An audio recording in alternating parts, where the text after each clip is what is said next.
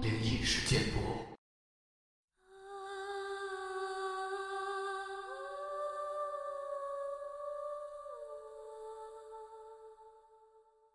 嗨，你好，欢迎来到今天的奇闻事件部，我是主播莫大人。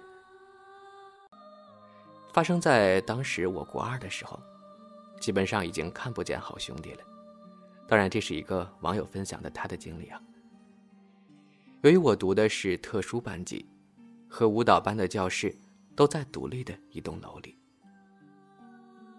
三楼是学长姐，五楼是学弟妹，周围是老师的办公室。有别于普通班，我们有非常严重的学长姐制。走下三楼时，都战战兢兢的要说。学长好，学姐好。学弟妹走下来，就一脸拽样的回：“嗯，你们好。”在这种严谨的模式当中，任直属当然是不可或缺的一环了。而且所有人都像被赋予神圣任务一样，努力捍卫着美术班的声誉。明明我们是靠画画进来的，班平均也莫名其妙的。都在全校第一。前几届的学长姐表现优异，后进就得延续这种优良传统，无法突破也必须维持住。因此，照顾直属变成了不成文的规定。还记得某个考上北医的学姐，把应考用具送给学妹，当时学妹感动交加的神情。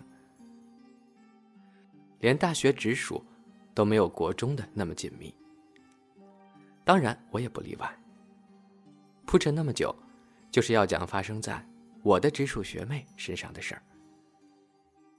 应该类似于我们的一带一吧。国画教室和西画教室在别栋五楼的同一排。那天我在西画教室上素描课，而学弟妹在隔壁上水墨课。我好像是忘了拿什么，就请老师让我回班上一趟。回程的路上，在我们那栋四楼到五楼的楼梯拐角处，碰到了直属。我十分困惑的问他：“你怎么在这儿呢？”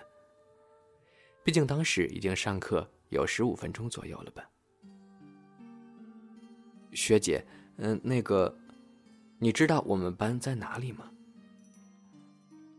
啊，这个无厘头的问题，让我皱起了眉头。我刚才在睡午觉，醒来以后发现全班都不见了，好奇怪呀！明明上课那么久，我竟然没有听到钟声，也没有人来叫醒我。他不安的表情，间接证明了他是认真说的，并且再度说道。我们这堂课是某某老师的水墨课，所以我赶紧跑过去国画教室。但是，里面一个人都没有，连灯都没有打开。怎么可能呢？我刚刚才经过那儿，里面的灯都是亮的呀。我之所以这么确定的原因是，素描老师出了名的严格，上他的课总是格外疲惫。因此，经过国画教室时，我特地看了里面一眼，心想：“哎，我也好想上水墨课哟。”学妹像是得知什么晴天霹雳的消息一般，睁大了眼睛，紧张地说：“我在想，会不会是换上课地点了，所以才回来班上想确认黑板上有没有通知。”他几乎快要压抑不住眼眶中的泪珠了。当然，他的焦虑可想而知。迟到那么久，已经算是旷课了。待在这么竞争的班级里，旷课就像犯罪一样深重。尤其是刚入学没多久，还会在老师心中留下坏印象。但他毕竟不是有意的。对于一个成绩好的乖乖牌来说，当下的感受绝对生不如死。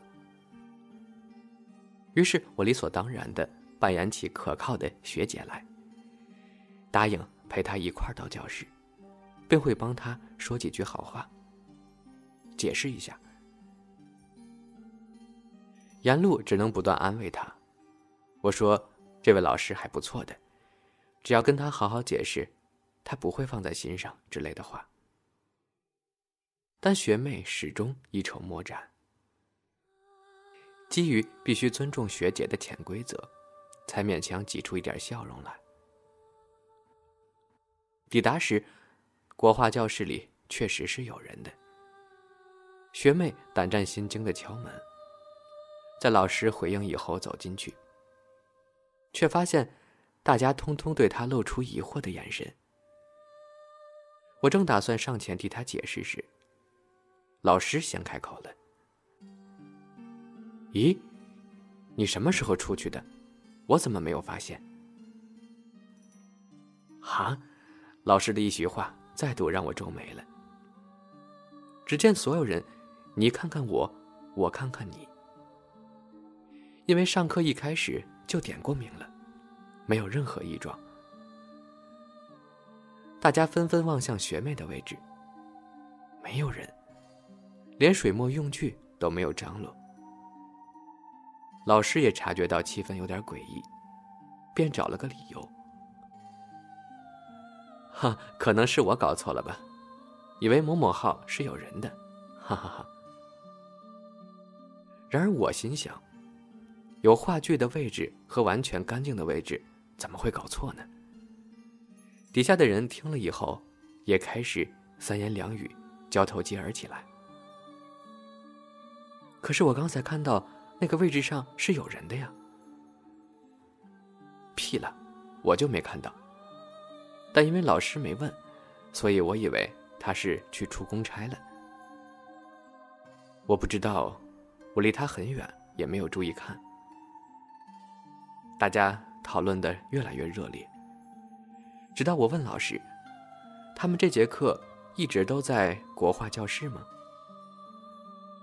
老师回答说。对呀，钟声一响，我就准时上课了呀。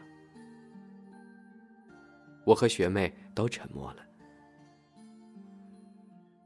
学妹只好按耐着情绪向我道谢，并要我赶快回去上课吧。我目送着她带着充满思绪的背影走到位置上，随即缓缓的合上国画教室的门。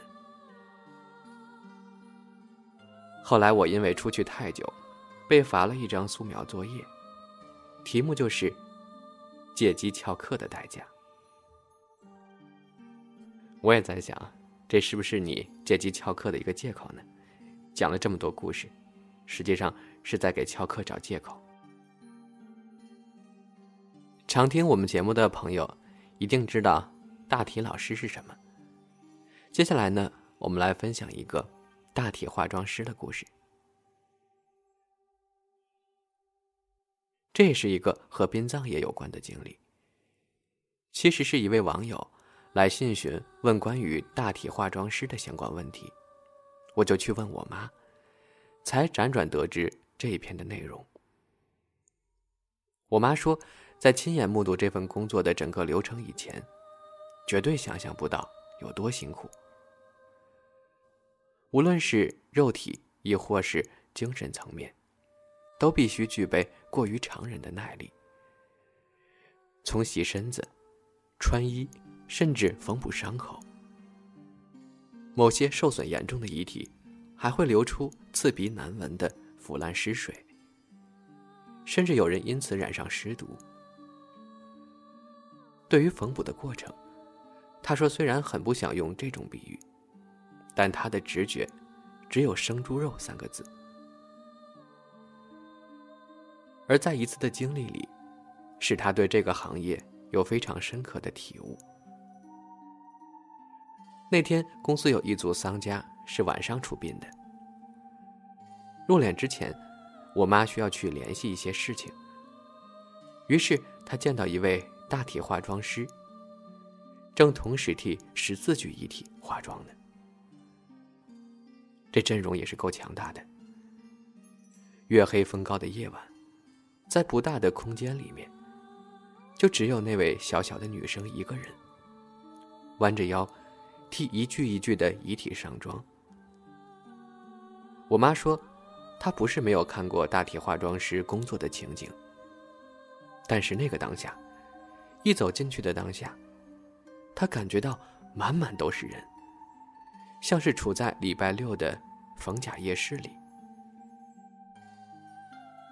唯一不同的是，夜市很热，那里却很阴凉。他说当时氛围非常的窒息，不过该完成的还是要完成。让人压抑的是，那位化妆师就像是在不同空间一样，泰然自若的工作着。因此，我妈也硬着头皮迅速处理她的事儿。然而，就在告一段落、准备离去时，那位化妆师对她说：“放轻松，不会有什么影响的。”直至今日，他仍然十分钦佩所有的大体化妆师。再来说个南瓜怪。这件事儿发生在我小学四年级左右吧，是灵异事件频发的精华时期。地点就在殡仪馆附近的夜市。那时候，入口处的鸡排摊还叫做“某代鸡排”的年代。某天放学，我妈带我到夜市里的某间小吃店吃面。找了个位置坐下以后，我偶然看见对面的街角站着一个不寻常的东西，头异常的大，身子有点模糊，可是明显干瘪瘦小。其实五官我不太记得了，凭印象，差不多就长那个样子。比例很夸张，非常大的头，咧着嘴。有两个鼻孔，大眼睛，两个尖耳朵，就活像一个南瓜。但他的身子又异常的小，看起来就像电影中的小怪物。周遭的路人都对他视若无睹，我心里也差不多有个底儿了。那时是太阳正烈的下午。感觉阳光可以穿透它，照到另一边但他站在原地许久都不动，直到我都吃的差不多了，他开始朝这个方向走来。这就是为何我会称他为“南瓜怪”的原因。他走路的样子，很像是天堂里的南瓜怪，要戴南瓜头套才看得到的那只。不过不是用飘的，他有明显行走的动作。然而他到小吃店的门前，跟着其他人走了进来。我当时其实很害怕的，有种预感，他是针对我而来的。于是我装作在挑碗里的剩菜，把头压得很低，余光盯着每双鱼贯进入的脚。一人，两人，三人，默默猜测第几双会轮到他呢？但是人潮来来往往了一阵子，没看到半只突兀的脚。提起勇气抬头一看，才发现他不见了。于是我不安的反复查看四周。确定他真的消失了。接着，我要我妈赶紧载着我驱车离开。虽然店里冷气很强，但我宁可在外面被热气蒸腾着。最诡异的是，没过多久，那间面店就毫无预警的倒闭了。